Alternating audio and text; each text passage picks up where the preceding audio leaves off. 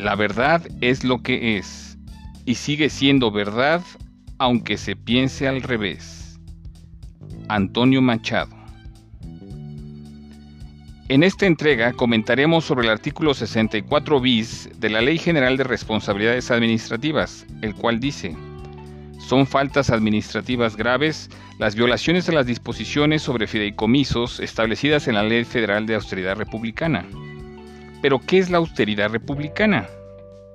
El artículo cuarto de la referida ley nos dice, es la conducta política de Estado que los entes públicos, así como los poderes legislativo y judicial, las empresas productivas del Estado y sus empresas subsidiarias y los órganos constitucionales autónomos, están obligados a acatar de conformidad con su orden jurídico para combatir la desigualdad social, la corrupción, la avaricia y el despilfarro de los bienes y recursos nacionales, administrando los recursos con eficiencia, eficacia, economía, transparencia y honradez para satisfacer los objetivos a los que están destinados.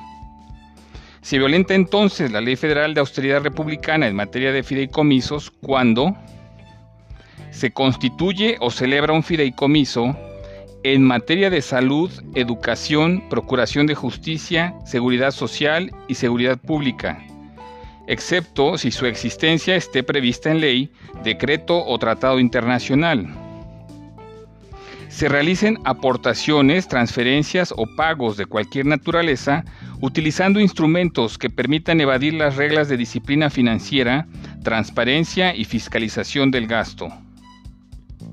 Si el fideicomiso recibe recursos públicos en la Administración Pública Federal Centralizada y se constituya sin que la Secretaría de Hacienda y Crédito Público sea fideicomitente único, solo en el caso de los constituidos por dependencias. Si el fideicomiso no ofrece información regular cada trimestre en forma oportuna y veraz, con objeto de dar cumplimiento a las obligaciones de transparencia y observar el principio de rendición de cuentas si el fideicomiso no publica trimestralmente sus estados financieros. Si el fideicomiso no reporta la información que le requiere a la Secretaría de Hacienda y Crédito Público para su integración en los apartados correspondientes de los informes trimestrales y de la cuenta de la Hacienda Pública Federal. Y si el fideicomiso no cuenta con las autorizaciones y opiniones que corresponde emitir a la Secretaría de Hacienda y Crédito Público en términos de la normatividad aplicable. Seguimos revisando el catálogo de faltas graves administrativas en que pueden incurrir los servidores públicos en el ejercicio de su empleo, cargo o comisión.